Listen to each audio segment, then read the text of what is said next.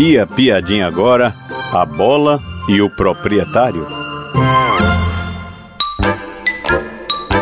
Joãozinho e Zezinho estavam jogando bolinha de gude, de repente correram pro hospital.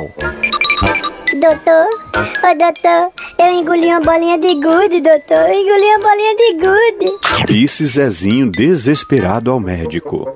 Bom, vamos ver. E, e esse outro garoto é seu irmão? Perguntou o médico. Não, doutor. Ele é o dono da bolinha. Uau!